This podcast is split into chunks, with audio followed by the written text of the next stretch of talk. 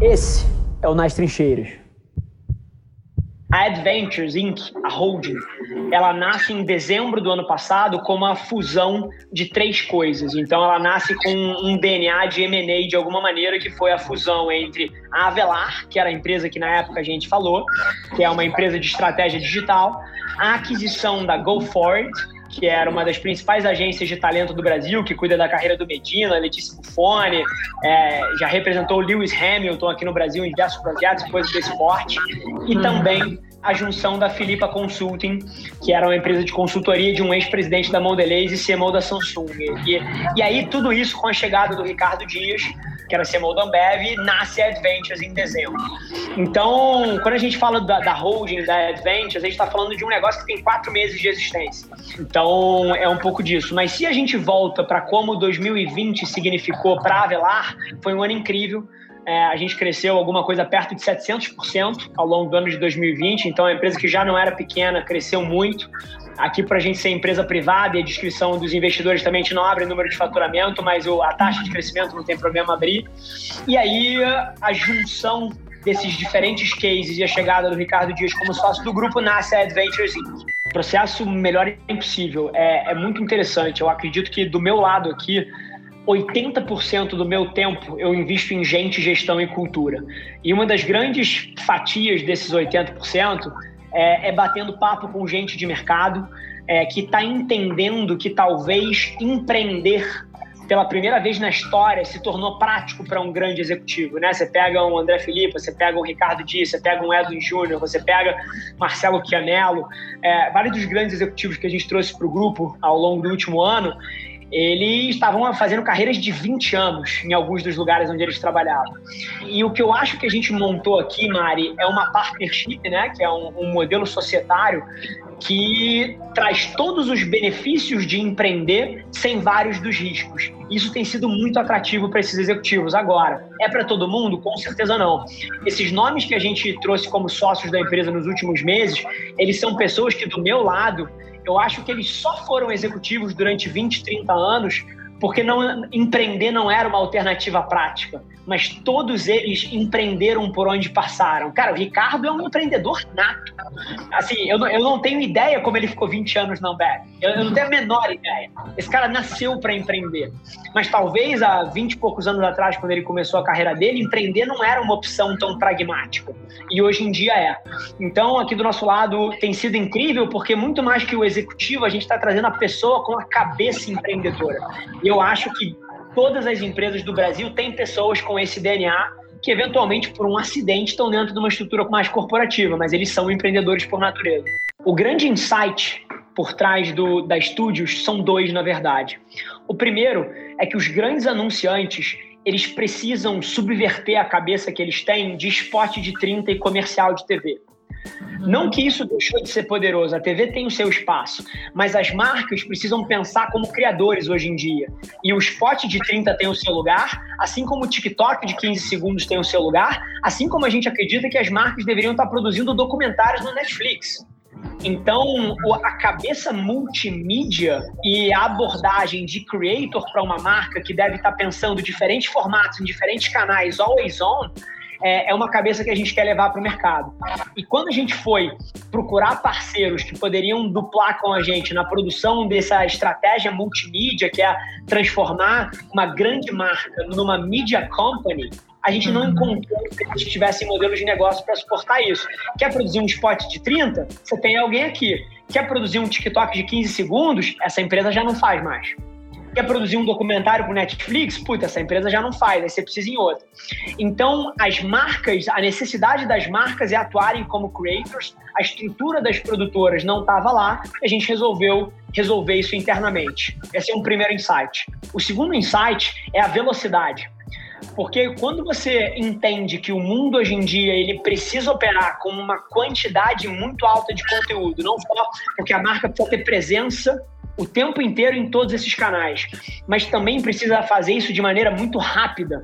Você precisa ser capaz de identificar uma tendência cultural, uma tensão cultural hoje, na quarta-feira, e na segunda que vem você já precisa estar tá com um filme pronto, abrir câmera, fechar câmera, pós-produzir muito rápido. E a velocidade não é uma característica da estrutura do mercado de produtoras. Elas, às vezes, você quer pensar um filme, você quer pensar uma campanha, vão ser 60 dias pensando no projeto até que o projeto nasça. E aqui a gente montou uma estrutura que em 72 horas ela vai do insight até a pós-produção e você bota 72 horas um filme na TV a partir de um insight. E isso veio de duas coisas. Primeiro, uma reorganização da maneira como a produtora pensa e número dois, da integração da cadeia que é você tem tudo dentro de um lugar só. A gente faz a gestão de comunidade, a mineração social, a gente tem a estratégia da empresa, a gente faz a criação e a gente produz. Então você não tem passagem para uma outra empresa, você não tem que rebrifar alguém. E essa estrutura integrada, ela permite essa velocidade que em 2021 é fundamental. E a gente não partiu, ah, eu, eu, meu sonho é ter uma produtora. Veio de uma dor nossa de não ter o parceiro capaz de atuar nessa escala multiplataforma e com essa velocidade e a gente tomou a decisão de resolver internamente. Então, esse foi um pouquinho do insight. A gente teve que repensar, número um, estruturas ágeis de produção. Então, tudo que a gente está vendo de revolução agile e de estrutura de squads e metodologia lean, é, a gente trouxe para o mercado de produtor. Então, esse é um primeiro ponto. Perfis mais híbridos, menos burocracia, mais agilidade, mais autonomia. Número dois, a segunda coisa que permitiu isso foi a integração da capability de produção que é você não você tem que o, o time da produtora tem que estar tá na conversa do briefing inicial. Ele não pode ter que deixar para ser brifado depois que a ideia já foi e agora que você vai trazer o cara para a conversa. Então, a gente nos nossos squads tem o pessoal de produtora participando de briefing inicial. O terceiro ponto que é interessante em termos de estrutura é a gente tem construído com os nossos clientes também orçamentos pré-aprovados para esse tipo de produção e, e, o cliente, no final do dia, ele vai responsabilizar a gente pelo impacto de negócio que isso vai dar no negócio dele. Mas a gente está pré-aprovado a ter que fazer isso. A gente não precisa entrar no cliente e ah, agora vou aprovar um budget para essa produção. Então, o time ágil com estrutura híbrida, a equipe de produção participando do briefing desde o começo e orçamentos pré-aprovados com os clientes tem feito toda a diferença. 2021 é, é um ano muito importante aqui por conta da consolidação da nossa tese, Mário. Quando a gente lançou o negócio em, em 2020, com basicamente três pilares muito diferentes, que número um era o modelo de remuneração totalmente diferente do mercado, que não conta com o BV no centro da remuneração.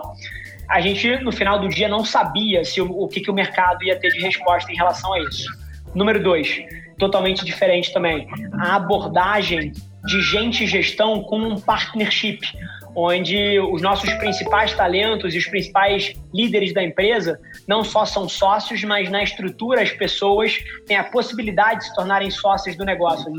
É, a gente não sabia como isso ia rodar. E número três, a nossa visão de ter a criatividade como variável do sucesso, mas não a criatividade pela criatividade, mas sim a criatividade que tem valor, a criatividade que gera resultado e que move ponteiro. Essas eram três teses que a gente tem que são diferentes de uma agência criativa tradicional, que nenhuma delas tem partnership, todas elas recebem BV e nenhuma delas tem o objetivo de negócio no centro, né? Elas valorizam muito a criatividade pela criatividade. A gente não tinha ideia de como o mercado ia responder por isso. E a resposta foi incrível. E mais uma vez, a grande sacada aqui é que a gente quer ser uma opção. Então, no final do dia, a gente teve respostas incríveis de clientes que acreditam na mesma coisa que a gente. Então, a primeira coisa que eu te digo é que a resposta tem sido incrível. A empresa está projetada para esse ano crescer alguma coisa entre seis e oito vezes mais uma vez. E esse modelo de, de alinhamento de interesse do modelo de remuneração, cara, tem feito uma diferença tremenda no sucesso das estratégias e, e na abordagem com os clientes também e a ponta do partnership, a gente tem tido muito sucesso em atrair grandes nomes executivos e, e para o time aqui dentro, que tem feito uma diferença muito grande. Então, os três pilares do negócio, que era a criatividade a serviço do negócio, o partnership e, o modelo de remuneração disruptivo que não conta com o BV, a resposta foi a melhor possível todas essas decisões que a gente está tomando, e isso é agnóstico Adventures, tá? Elas vêm de uma evolução do mercado e das necessidades do cliente, que no final do dia são as marcas. Então, tudo isso que a gente está fazendo, seja ter estratégias específicas de tecnologia e de dados, a integração da abordagem, desde a estratégia, criação até a produção. Tudo isso não vem do fato de que a gente quer reinventar a roda. Tudo isso vem do fato de que a gente tem constantemente ouvido o mercado, ouvido as dores dos clientes, e isso tem moldado as nossas decisões. E aí, por isso, um pouco da abordagem diferente do resto do mercado, não é que a gente quer reinventar a roda, a gente está simplesmente ouvindo as dores do cliente e reagindo a isso.